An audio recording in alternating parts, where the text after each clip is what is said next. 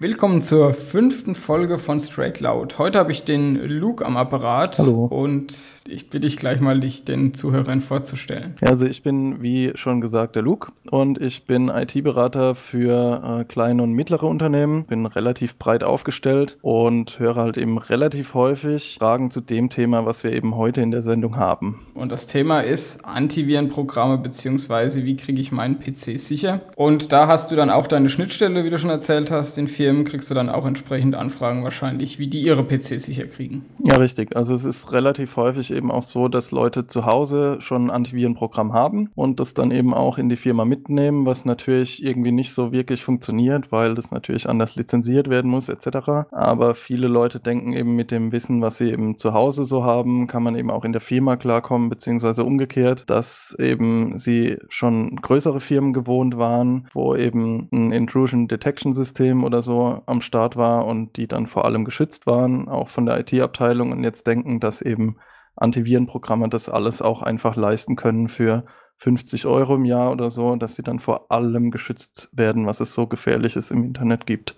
Jetzt hast du ja schon das richtige Stichwort, nämlich Antivirenprogramme erwähnt. Könntest du mal erklären, was so ein Antivirenprogramm eigentlich leistet? Ja, also das gängige Antivirenprogramm ist ein sogenannter On-Access-Scanner. Das heißt, sobald eben eine, ähm, eine Datei ausgeführt wird, wird die eben auch durch das Antivirenprogramm äh, geschleust und da wird dann eben die Datei, also da wird eine Checksumme gebildet, das ist quasi eine Zusammenfassung von dem Inhalt von der Datei. Das ist dann eben wie, wie ein Fingerabdruck. Wie ein Fingerabdruck, oder? genau. Und der wird, der wird mit ähm, der Datenbank von eben diesem Antivirenprogramm ähm, verglichen. Und äh, wenn da natürlich ein Treffer auftritt, dann wird natürlich auch direkt eine Fehlermeldung ausgeworfen beziehungsweise das Programm wird geblockt, beziehungsweise. Also nochmal, nochmal zusammenfassend. Ja. Das heißt, man lädt eine Exe-Datei auf dem PC runter zum Beispiel. Genau. Das Antivirenprogramm geht her, bildet daraus so eine Art Fingerabdruck und vergleicht den Fingerabdruck dann wieder zu einer größeren Datenbank, die halt der Antivirenhersteller selber dann im Internet hat. Ja, richtig. Also deswegen ist es auch äh, sehr, sehr wichtig, dass man eben von dieser Datenbank auch ähm, regelmäßig Updates macht, weil natürlich keine Bedrohung erkannt werden kann, die nicht in der Datenbank ist. Und wenn jetzt du ein Virus dir runterlädst, der eben jetzt gerade mal einen Tag alt ist oder so, deine Virendatenbank ist aber zwei Tage alt, dann hast du schon das Problem, dass der Virenscanner das Ding gar nicht erkennt. Okay, das heißt, die Datenbank liegt dann auch tatsächlich lokal auf meinem PC und gegen die vergleicht er dann seine Checksummen. Ja, richtig. Also es gibt auch die Möglichkeit, dass eben ähm, nur Teile von der Datenbank runtergeladen werden. Ähm, zum Beispiel für Sachen, die jetzt überhaupt gar nicht mehr gefährlich sein können, weil im Betriebssystem durch Updates, die natürlich auch sehr, sehr wichtig sind, ähm, die Lücke geschlossen wurde, die das Programm eben ausgenutzt hat. Und dann braucht man die natürlich auch nicht mehr im Antivirenprogramm. Ja, ähm, wie gesagt, also das schützt halt eben auch nicht, wenn die, das nicht bekannt ist, außer es gibt eben eine Heuristik in diesem Antivirenprogramm. Ähm, ja, also normalerweise ist es eben so, dass jede Datei auf dem PC diese Checksumme bekommt und mit der Virendatenbank verglichen wird. Und so eine Heuristik ähm, macht das Ganze dann nicht stumpf für jede Datei einzeln, dass dann für jede Datei eine ähm, Checksumme gebildet wird, sondern das sind eben auch Untereinheiten von Dateien. Also dass auch Teile von Dateien, die dann, also Teile von Viren beispielsweise, die in anderen Dateien dann wieder auftreten, auch eben gefunden werden. Okay, dann schmeiße ich mal das nächste Stichwort in die Runde. Das wäre die Verhaltensanalyse. Die haben ja Antivirenprogramme auch dabei. Was leisten die? Also bei der Verhaltensanalyse ist es im Gegensatz zu dem normalen ähm, Scan von Fingerabdrücken, der ja sowohl ähm, für die ganze Datei als auch ähm, bei den Heuristiken eben ins Spiel kommt, ähm, ist es bei der Verhaltensanalyse eben so, dass der Prozess bei der Ausführung analysiert wird, also auf welche Dateien dieser Prozess zugreift und in, in welcher Geschwindigkeit eben auch Dateien geöffnet werden, weil wenn relativ schnell sehr, sehr viele Dateien geöffnet werden, die äh, auf irgendwelchen Datenfestplatten liegen, dann kann das Antivirenprogramm beispielsweise davon ausgehen, dass vielleicht auch was verschlüsselt wird oder so. Dann ja, also das heißt, ich installiere mir ein Antivirusprogramm und kann mich schon mal so ein bisschen davor schützen, dass schädliche Dateien auf meinen PC kommen. Aber jetzt brauche ich ja noch unbedingt eine Security Suite. Ich brauche ja ein Firewall, ich brauche ja einen Webschutz, ich brauche ja Anti-Spam. Naja, also so eine Security Suite hat ja relativ viele, ähm, viele Funktionen. die ähm, für sich genommen natürlich irgendwo einen Sinn haben. Ähm, meistens ist es eben auch so ein bisschen der Placebo-Effekt, ähm, dass halt eben die Geschichte so ist, dass die Leute denken, okay, ich werde jetzt besser geschützt, weil ich eine Firewall habe, weil man das ja auch häufig im, im Fernsehen oder im Internet so liest, oh ja, Firewall ist ganz wichtig, wenn die durchbrochen wird, dann ist der PC nicht mehr sicher. Also das sieht man ja relativ häufig in diesen Hacker-Szenen in irgendwelchen Filmen. Aber in Wahrheit ist jetzt beispielsweise die Firewall in einer ähm, Antivirus-Suite relativ unnötig, weil du einerseits schon eine Firewall in Windows drin hast, die Windows Firewall, die relativ mächtig ist und eben auch im System verankert. Und andererseits ist es so, dass ähm, die Firewall natürlich auch nur ausgehende ähm, Verbindung blockt und ähm, die eingehenden Verbindungen sind ja meistens auch gewollt. Also du willst ja auch Daten auf, auf deinem? PC haben. Ähm, ja, also es ist ja so, wenn du, wenn du eine Verbindung ins Internet startest, dann ähm, stellt ja dein PC eine Anfrage bei einem Server und der Server antwortet dir ja auch. Genau, das ist eine ausgehende Verbindung. Und das geht ja in der Regel aber bei dir zu Hause über einen Router. Und der Router verbindet sich dann halt eben ins Internet, lädt dann die ähm, Daten eben runter und der Server antwortet halt eben auch mit diesen Daten. Und die kommen ja dann wieder zu dir zurück. Das heißt, diese Antwort muss ja auch irgendwie ankommen. Du kannst ja jetzt nicht äh, Port 80 beispielsweise blocken und dann ähm, überhaupt gar keine ähm, Websites mehr aufrufen, weil die auch gar nicht mehr zurückkommen. Also Port 80 zur, zum Hintergrund, das ist der HTTP-Port, über den der normale HTTP-Verkehr gehen würde. Andererseits ist es natürlich so, dass ähm, viele Dienste, die auf einem Rechner laufen, von außen ja auch nicht erreichbar sein sollen. Zum Beispiel, wenn, wenn du jetzt in einem, in einem internen Netzwerk den SMB-Dienst von ähm, Windows hast, der die Dateienfreigabe bereitstellt, dann willst mhm. du ja natürlich nicht, dass, deine, dass die Leute aus dem Internet daraus zugreifen können. Jetzt ist es allerdings schon so, dass aktuell in den meisten Consumer-Routern oder generell in Routern ist sowohl Network Access Translation ähm, eine Technik, die quasi zwangsweise zur, ähm, zum Einsatz kommt, als auch auf dem Router selbst nochmal eine Firewall. Das heißt, dass eben nichts, was nicht freigegeben wird, von dem Router auch ähm, von außen erreichbar ist. Also wenn du jetzt von außen Portscan über deinen privaten Internetanschluss laufen lässt, dann ist da meistens überhaupt nichts erreichbar, weil eben auch kein, kein Port weitergeleitet wird oder geöffnet wird. Okay, also zusammenfassend heißt es, ich habe schon mal eine Firewall im Router drin, wenn ich zu Hause im Heimnetzwerk sitze. Richtig. Und die macht nichts anderes, als Verbindungen von außen erstmal zu blocken, also Verbindungen, die ich nicht aktiv angefordert habe. Genau. Verbindungen, die ich aber von innen heraus nach außen aufbaue ins Internet, die werden zugelassen und die können dann auch wieder zurück Daten schicken. Genau, also das, ähm, was dann da passiert, ist, das nennt sich ähm, im, im Firewall-Sprech eben äh, established. Das heißt, ähm, established in dem Sinne, dass eben die Verbindung schon aufgebaut wurde und der Server eben auch Dateien zurückschicken darf. Und dann ist es eben kein Loch in der Firewall, sondern das ist ja das, was du auch, ähm, also nur das, was du auch tatsächlich angefordert hast, kommt dann auch wieder zurück von dem Server. Okay, und wo hilft mir da jetzt genau die Firewall von der Security Suite? Eigentlich gar nicht. Also das Ding, was die Firewall von der Security Suite macht, ist, dass die ein schickes Bildchen anzeigt, welches Programm eben jetzt gerade nach außen telefonieren will. Und dann kannst du eben auf Zulassen oder Verhindern klicken und hast eben ein kleines Gefühl von Sicherheit, wenn jetzt dein, keine Ahnung, irgendein Update-Programm nicht nach, nach Hause telefonieren darf oder so von Google. Kann natürlich auch zu einem Sicherheitsrisiko werden, wenn eben irgendwelche Update-Programme keine Updates mehr machen können. Oder wenn du halt eben denkst, dass nur weil du eine Firewall hast, dass dich jetzt dann keiner mehr angreifen kann. Gibt es denn eine Situation, wo jetzt, ich sag mal, allgemeine Software-Firewall sinnvoll sein kann? Naja, also ich hatte ja schon das Thema, dass du eben Server auf deinem Rechner laufen lässt. Also beispielsweise Webentwickler lassen ja oftmals ähm, auch Webserver auf dem eigenen Rechner laufen und der soll ja in der Regel auch nicht von außen erreichbar sein. Und da ist es dann vielleicht sinnvoll, eine Software-Firewall zu haben oder wenn du eben beschränken willst, welche von deinen Programmen, die du jetzt auf dem PC hast, tatsächlich ins Internet dürfen. Also du, vielleicht kennt man das ja auch, wenn man noch keine spezielle ähm, Firewall in seiner Security Suite äh, installiert hat sondern einfach nur die Windows Firewall nutzt. Ähm, da poppt es ja auch ab und zu mal auf, wenn man jetzt zum Beispiel ein neues Spiel startet, was ähm, ins, ins Internet quasi telefonieren will, um einen Spielserver abzurufen.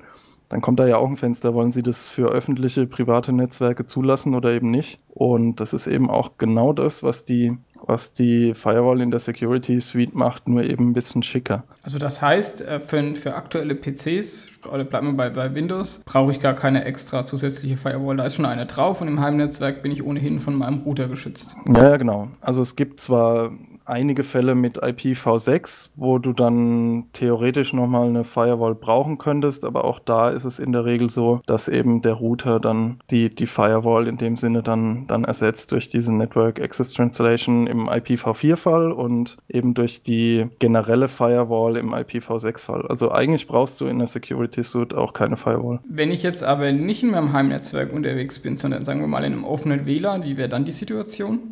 Das ist natürlich dann wieder eine andere Sache. Also das offene WLAN ist im Prinzip schon mal relativ schlecht, weil ja alle deine ähm, Verbindungen, die jetzt nicht äh, irgendwie verschlüsselt sind, abgehört werden können. Aber wenn du jetzt zum Beispiel, wir hatten ja den Fall mit dem Webentwickler oder mit der Dateifreigabe, das ist vielleicht etwas häufiger, also dass die Leute eben Dateien im Netzwerk freigeben ähm, über die Windows-interne Dateifreigabe. Und das kannst du halt dann eben auch in, in fremden Netzwerken blocken. Und dann kann eben auch keiner darauf zugreifen. Wie blocke ich das mit dem, mit dem Software Firewall? Mit der Software Firewall. Also das Ding ist, die Windows Firewall ist, ist von vornherein relativ sicher eingestellt. Ähm, wenn du nämlich in einem neuen Netzwerk drin bist, dann erlaubt auch die Windows Firewall gar keine Dateifreigaben eben nach außen. Also das musst du schon explizit dann wieder freigeben. Okay, also würde so diese, diese Firewall, von der man immer hört, um die muss man sich im Grunde gar keine Gedanken machen, die ist schon drauf. Eigentlich nicht. Also das, das Sinnvollste, was man da machen sollte, ist eben, wenn sich die Firewall tatsächlich meldet. Also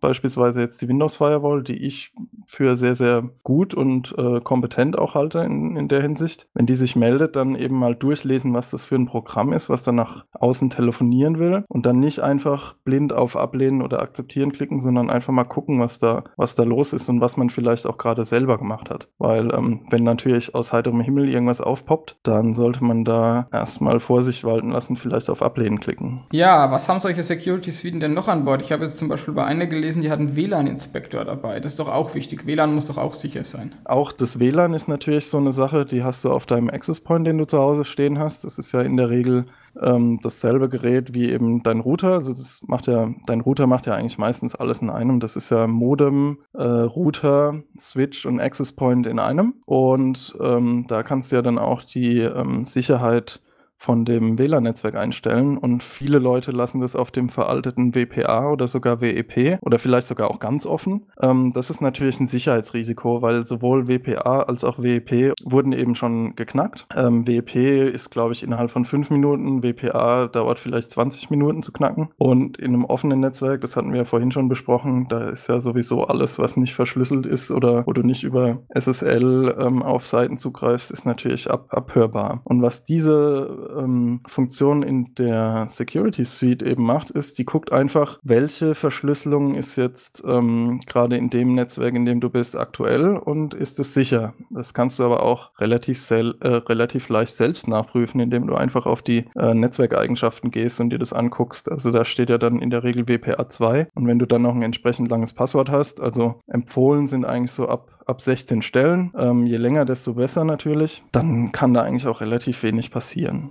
Das heißt jetzt, ich brauche keinen WLAN-Inspektor, ich brauche kein Firewall.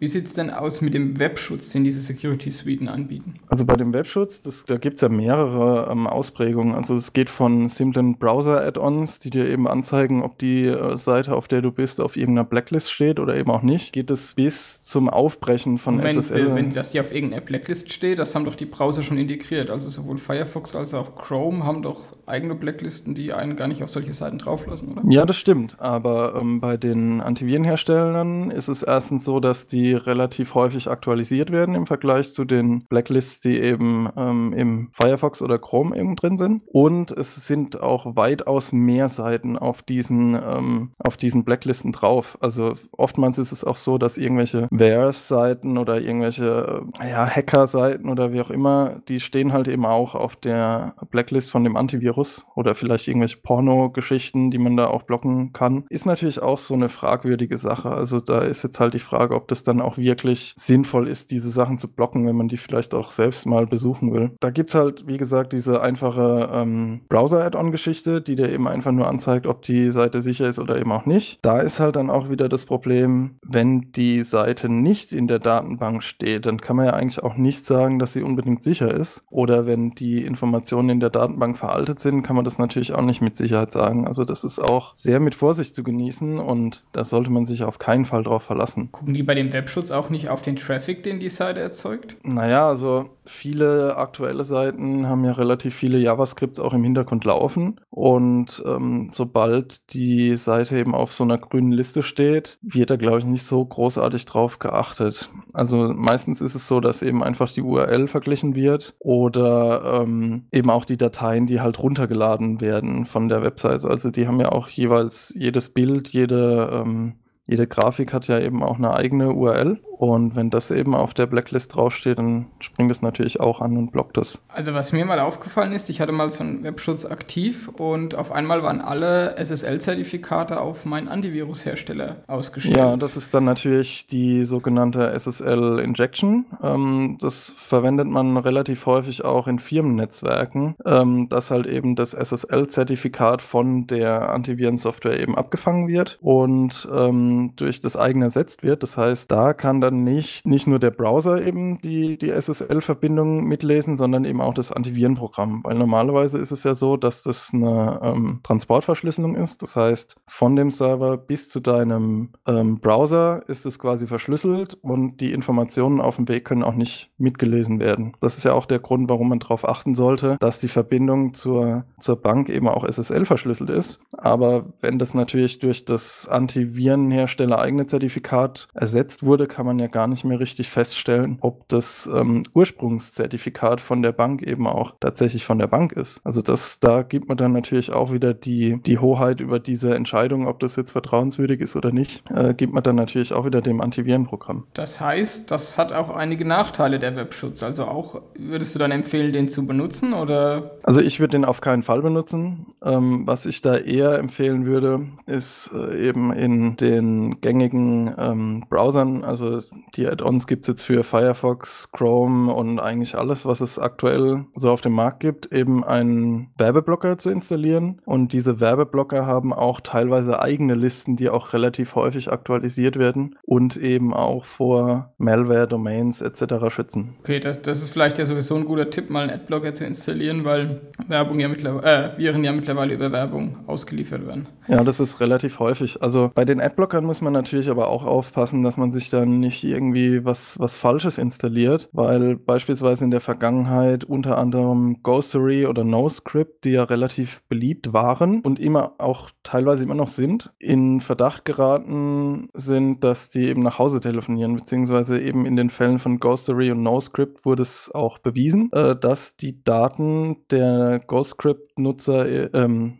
der Ghostery-Nutzer eben auch verkauft wurden. Und da muss man eben auch aufpassen, welche Add-ons man sich installiert. Generell kann man sagen, dass beispielsweise Open-Source-Add-ons, die auch relativ viele Downloads haben und relativ häufig überprüft werden, ziemlich sicher sind. Also ähm, ich empfehle zum Beispiel immer uBlock Origin. Das ist eben auch nicht von einer Firma entwickelt, sondern von einer Einzelperson. Da kann man eben auch den Quellcode sich angucken, beziehungsweise eben Meinungen von Leuten einholen, die sich den Quellcode angeschaut haben. Und dann ist es eben auch meistens so, dass die Leute sich sich dann schon melden, wenn da was nicht so ganz safe ist. Und das kannst du halt eben bei Closed Source Sachen oder bei irgendwelchen Erweiterungen auch meistens nicht rausfinden. Und die Adblocker sind ja auch kostenlos. Ja, richtig. Also uBlock Origin, wie gesagt, ist auch kostenlos und ähm, wird sehr, sehr häufig aktualisiert, ist auch sicher. Also da war in der Vergangenheit relativ wenig, wo ich jetzt gesagt hätte, okay, das kann ich jetzt nicht mehr empfehlen. Gut, jetzt haben wir auch den Webschutz schon wieder rausgekickt aus der Liste von Programmen, die wir unbedingt brauchen.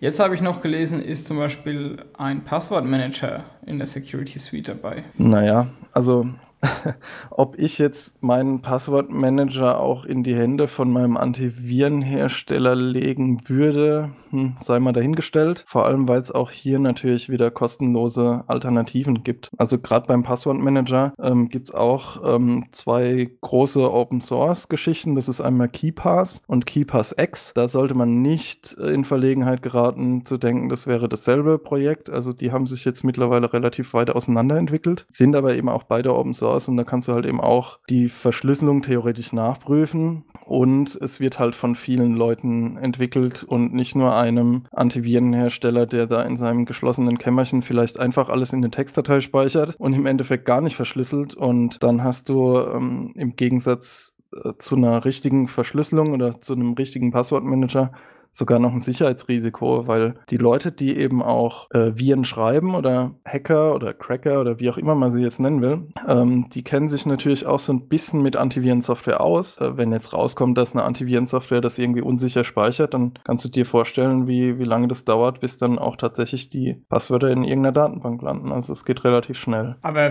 Passwortmanager an sich sind schon sinnvoll zu verwenden, würdest du sagen? Ja, ja würde ich schon sagen. Also ähm, das größte Problem, was die Leute eben haben, ist, dass sie ähm, relativ kurze Passwörter benutzen, die man sich leicht merken kann und das Passwort dann auch für alle möglichen verschiedenen Dienste. Das Ding ist, also ich habe jetzt beispielsweise in meinem Passwortmanager über 400 Passwörter drin, die kann ich mir nie im Leben alle auswendig merken. Und deshalb hast du für alle Seiten wahrscheinlich das gleiche benutzt. Äh, nee, natürlich nicht. Ich habe eben deshalb ja meinen Passwortmanager und ähm, habe dann eben mein Masterpasswort, was sehr, sehr lang ist und ich jetzt hier auch nicht verraten werde. Aber ähm, damit kann man ja dann die Datenbank eben freischalten und ähm, für jeden Dienst auch ein anderes Passwort ablegen und das ist schon relativ sinnvoll. Also man kann sich ja schon für die vier, fünf, sechs Dienste, also jetzt Facebook oder ähm, irgendwelche äh, Facebook, YouTube, äh, WhatsApp, wie auch immer, ähm, kann man sich natürlich sein, sein Passwort merken. Da sollte man natürlich auch ein relativ langes nehmen und auch wieder nicht überall dasselbe. Aber wenn man dann mal bei über 10 oder 20 Passwörtern angelangt ist, dann gibt es die wenigsten Leute, die sich das echt alles merken können. Also da würde ich dann echt schon einen Passwortmanager empfehlen. Vor allem, da man sich da halt auch Passwörter generieren lassen kann, die dann 20, 30 Zeichen lang sind und die auch keiner so schnell errät. Und wenn man die dann zusätzlich noch relativ häufig wechselt, ist es auch sehr, sehr ähm, sinnvoll, dass das halt eben nicht in irgendeiner Datenbank dann landet. Das hört sich gut an, aber hier, auch hier bringt uns die Security Suite ja nicht weiter, wenn du sagst, da gibt es kostenlose und quelloffene Alternativen. Nee, also gerade das quelloffene. Also wenn du halt weißt, du hast da eine Community, die da dahinter steht und das wird von tausenden Leuten weltweit benutzt, ist eben auch kostenlos, nicht für, für irgendeinen Profit. Und du kannst es halt eben auch nachprüfen, was dieses Programm genau macht. Das kannst du halt bei dem Antivirus überhaupt gar nicht, also beziehungsweise bei dieser Security Suite. Na gut, dann schauen wir mal weiter, was uns die Security Suite Suite noch so bringt. Browser äh, Cleaner habe ich jetzt zum Beispiel gelesen. Der kann ein bisschen die Historie vom Browser aufräumen, kann auch die Toolbars entfernen. Ist das sinnvoll? Die History vom, vom Browser, die kann ja jeder Browser auch selbst löschen. Da kannst du ja dann einfach manuell äh, in die Einstellung gehen, das schnell machen. Finde ich jetzt nicht so unbedingt sinnvoll, weil mir ist es relativ, ähm, mir ist es eigentlich relativ lieb, wenn ich meine History noch drin habe und weiß, welche Seiten ich besucht habe. Und auf der anderen Seite bei den Add-ons da guckt man dann vielleicht auch lieber selber mal drüber. Ähm, weil eben gesunder Menschenverstand ist auch echt das Beste, was man äh, für die, für die IT-Security machen kann, dass man sich halt eben ab und an auch mal anguckt, was man denn da gerade benutzt. Weil wenn man natürlich irgendwie zig Toolbars im Browser hat, das kann auch für die Security relativ mies sein, wenn die dann irgendwelche äh, Sicherheitslücken haben. Da kann man ja dann auch beim Firefox oder, oder Chrome einfach mal in die in die Einstellung gehen und sich die Add-ons mal alle angucken und vielleicht auch mal googeln, ob es vielleicht irgendwelche Erfahrungen gibt, die dann äh, zeigen, dass das eben Malware ist oder eben nicht gerade so das beste Add-on und dann kann man das ja auch einfach wieder runterschmeißen. Also hier ist natürlich auch weniger mehr.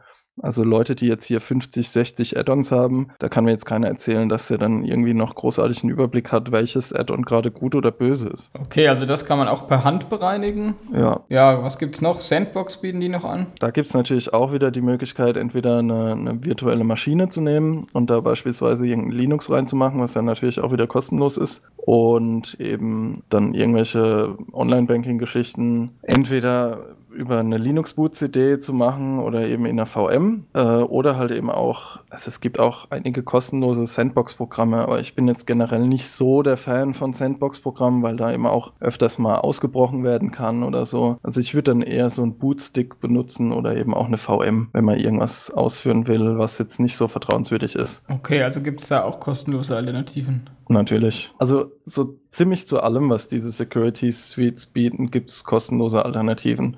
Also auch zu dem, zu dem Virenscanner gibt es den kostenlosen Windows Defender und der reicht eigentlich auch aus, wenn man sich denn gut auskennt. Also da muss man dann natürlich auch aufpassen, dass man sich wirklich nichts aus dem Internet runterlädt, was irgendwie aus dubiosen Quellen stammt oder so. Und dann reicht aber auch der Windows Defender. Dann brauchst du überhaupt gar kein Geld für ein, für ein Antivirus ausgeben. Das hört sich doch schon mal gut an. Also brauchen wir diese Angstmache von den Antivirenherstellern gar nicht so ernst nehmen, was Firewall und so weiter angeht. Es wird sogar der Windows-eigene Antivirus helfen. Ja, also wobei, also der Windows Defender ist jetzt nicht so das allerbeste Antivirenprogramm. Ähm, das Beste ist halt, wie gesagt, einfach Brain Exe, sich einfach mal Gedanken darüber zu machen, was man da überhaupt runterlädt und jetzt nicht jeden E-Mail-Anhang einfach blind öffnen. Und oftmals gibt es ja auch kostenlose Versionen von den Antivirenprogrammen, die dich dann natürlich auch öfters mal nerven. Ja, installiert hier die Security Suite, aber da sollte man sich nicht von verleiten lassen, weil die auch relativ teuer sind.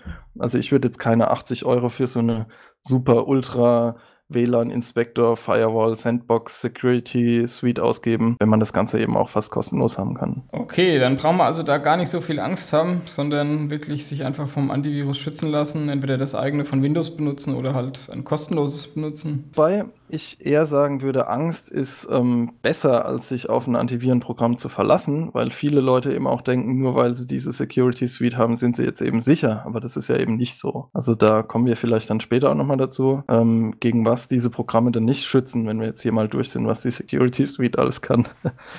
Oder auch nicht kann, wie du ja kann, schön ja. ausführst. Ja, es, viele Punkte haben wir nicht mehr. Vielleicht äh, zwei Sachen noch. Software-Updater haben die Security Suiten dabei. Das ist doch wichtig. Ich muss doch meine Software im aktuell halten. Ja, also die meisten Softwares bringen ja selber ein Update auch mit. Und ähm, jetzt zum Beispiel bei ähm, Windows gibt es auch ein äh, Programm Chocolati heißt es. Da kann man auch ähm, alle möglichen Open Source und kostenlosen Programme eben installieren und auch automatisch aktuell halten. Und wenn man einfach ab und an mal seine genutzten Programme durchgeht und eben auch Updates macht, dann braucht man auch keinen Software-Updater. Also das Ding ist, auch da gibt es dann natürlich wieder viel mehr Code, was dann in der, in der Security Suite drin ist und dann eventuell auch noch Sicherheitslücken hat. Das wäre das nächste, genau. Also wir haben jetzt ja schon einige Punkte durchgesprochen und das heißt, da kommt ja ziemlich viel Software mit mit so einer Security Suite.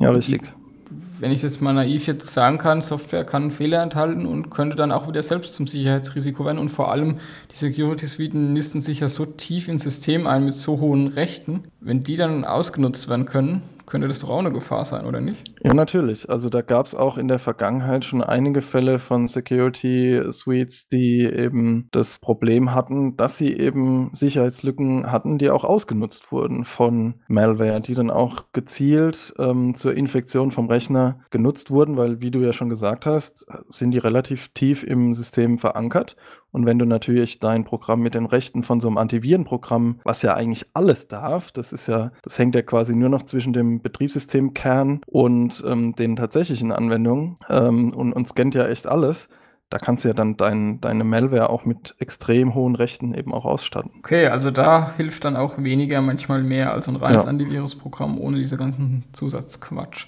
Ja, Die letzte Funktion aber vielleicht noch Anti-Spam. Das haben viele schon gehört und ich meine, wenn ich jetzt an GMX und Web denke, da kriegt man ja echt viel Spam. Kann das nicht zumindest bequem für den Nutzer sein, wenn da ein paar die Spam-Mails rausgefiltert werden? Naja, also einerseits ist es ja oft so, dass dann bei den ausgehenden Mails unten im, im ähm, Footer dann noch drin steht, ja, diese Mail wurde gescannt von Antivirenprogramm XY, dass dann auch die Leute sehen, ähm, wie blöd du warst, so eine Security Suite zu installieren und deine E-Mail durchleuchten zu lassen, weil nämlich genau das ist ja auch das, was die Security Suites dann machen. Äh, wir hatten es ja schon bei dem Webschutz dass eben teilweise auch die, die Sicherheit eben aufgebrochen wird, indem jede einzelne Seite gescannt wird. Und da gibt es dann auch auf der anderen Seite wieder die, die Anti-Spam-Geschichte, die sich dann teilweise entweder zwischen deinen E-Mail-Anbieter und deinen E-Mail-Client hängt oder teilweise auch als Plugin in dem E-Mail-Client drin ist. Und das kann natürlich dann A zu einem Sicherheitsrisiko führen und B braucht man es eigentlich auch gar nicht, wenn man einen gescheiten E-Mail-Anbieter hat. Also wenn man dann vielleicht einfach nicht web.de oder GMX oder irgendeinen von diesen ganzen anderen Abzockanbietern, die dir irgendein Abo unterschieben wollen, nutzt, sondern beispielsweise Google Mail, bei dem du mit deinen Daten bezahlst oder ähm, vielleicht auch selber deine E-Mail hostest oder vielleicht einfach einen Anbieter nimmst, bei dem du bezahlst,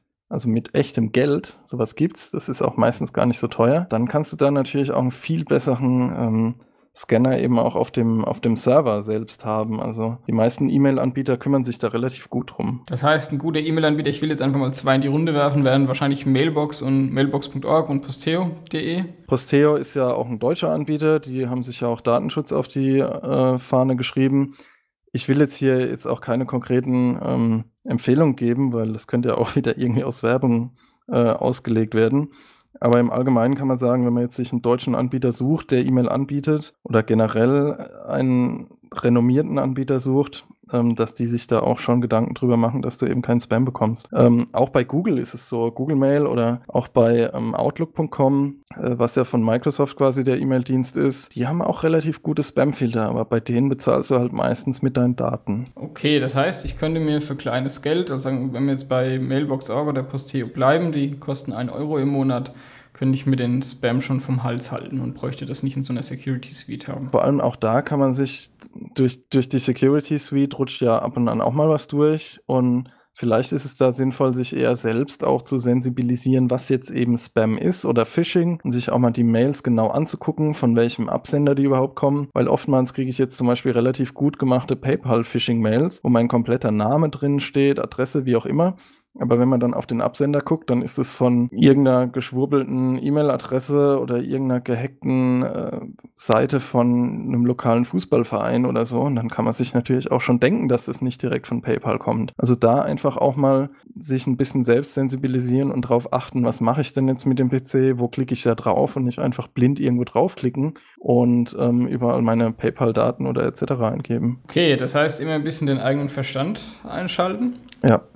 Sehr wichtig. Dann wären wir schon beim nächsten Punkt. Vor was schützen denn diese Antivirenprogramme nicht? Also da gibt es mehrere äh, Angriffsvektoren, vor denen diese Programme eben nicht schützen. Also einerseits hatte ich ja schon gesagt, dass teilweise die Viren gar nicht in der Datenbank drin sind. Wenn jetzt beispielsweise die Virendatenbank veraltet ist, also das kann auch sein, dass es eben einfach nur ein paar Stunden sind, in denen neue Viren eben geschrieben und verteilt werden. Das geht heutzutage relativ schnell, auch über E-Mail, Facebook, äh, WhatsApp verbreiten sich ja jetzt auch mittlerweile die, die Viren. Dann ist es natürlich so, dass die Dummheit der User, also ich sage es jetzt mal eigentlich so direkt, da auch relativ viel reinspielt. Also es gibt viele Leute, die klicken echt alles an, was die, was die in der E-Mail bekommen und geben überall ihre Daten an und machen sich auch überhaupt gar keine Gedanken, bei welchen Shops oder Internetseiten sie eben ihre persönlichen Daten eingeben. Und dann kommt natürlich auch irgendwann so eine personalisierte Phishing-Mail dann nach Hause. Und wenn man dann eben noch da draufklickt und dann noch seine persönlichen Daten nochmal mit Passwort und allem eingibt, dann ist man, finde ich, auch schon selber schuld, wenn man dann sich entweder ein Virus einfängt, weil man sich irgendwie was Dubioses runtergeladen hat, vielleicht auch nicht unbedingt vom Hersteller, oder eben indem man halt auch einfach einen finanziellen Schaden davon trägt. Und da ist es halt auch, wie wir jetzt schon öfters festgestellt haben, relativ wichtig, da selbst drauf zu achten, was mache ich eigentlich. Und dann gibt's natürlich noch die, also neben den neuen Bedrohungen, die noch unbekannt sind, gibt's noch die sogenannten Tailored Access Operations. Das ist eben so ein Fachwort dafür, dass auf dich selbst zugeschnittene Viren und äh, Phishing-Mails eben im Umlauf sind. Also das habe ich jetzt relativ häufig auch in meinen Firmen, dass dann jetzt beispielsweise eine Personalverantwortliche auf mich zukommt, okay, ich habe jetzt hier eine E-Mail bekommen von irgendwelchen Leuten, die sich jetzt, also Hans Müller, wie auch immer, äh, die sich jetzt hier bewerben wollen und dann ging jetzt dann der, der Antivirus an. Was soll das? Ist dann. Und dann gibt es halt echt auch Leute, die legen sich eine komplette Fake-Identität quasi an bei, bei Gmail oder